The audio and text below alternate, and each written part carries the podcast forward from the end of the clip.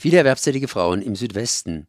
In Baden-Württemberg rückte der Anteil erwerbstätigen Frauen auf unter 9 Prozentpunkte an die der Männer heran. Bei den westdeutschen Ländern ist damit Baden-Württemberg führend.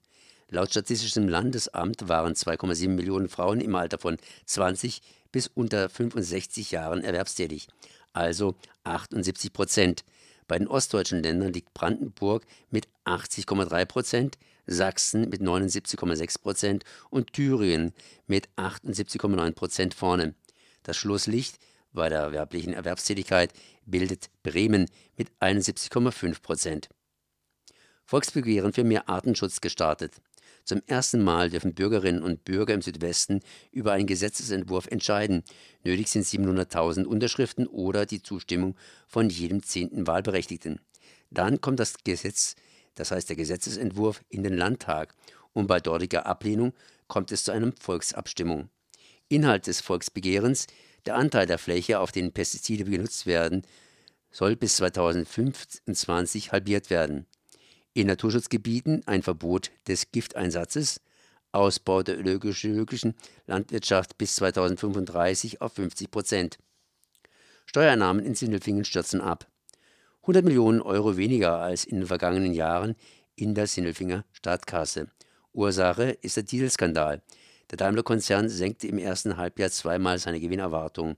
Dann verkündete der Konzern sein erstes Verlustquartal seit zehn Jahren. Die Staatsanwaltschaft in Stuttgart gab bekannt, dass sie gegen Daimler eine Geldbuße von 870 Millionen Euro verhängt hatte. Der Konzern hat in dieser Höhe eine Rückstellung gebildet. In Sindelfingen folgten die Einnahmen 1 zu 1 der Gewinnkurve von Daimler.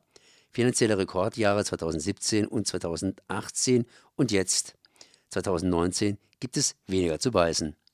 Für Autoregionen, die einseitig von der Autobranche abhängen, gilt es jetzt, die Ausgaben zurückzufahren. Der Sindelfinger Finanzbürgermeister empfiehlt den Gemeinderat eine Vollbremsung. Fessenheim-Abschaltung geklärt. Nach unsäglichem Hin und Her wurde jetzt wieder einmal ein Termin für die geplante Abschaltung des ältesten AKWs Frankreichs angekündigt. Das Kernkraftwerk im elsässischen Fessenheim wird seinen Betrieb bis zum Sommer 2020 endgültig einstellen.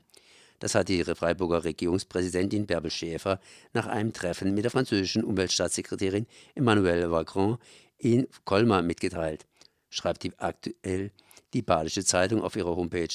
Zum Thema Fessenheim-Abschaltung gibt BND-Geschäftsführer Axel Mayer eine Sektempfehlung. Kaufen Sie drei gute Flaschen Sekt. Die erste öffnen Sie am Tag der endgültigen Abschaltung des letzten der beiden Reaktoren.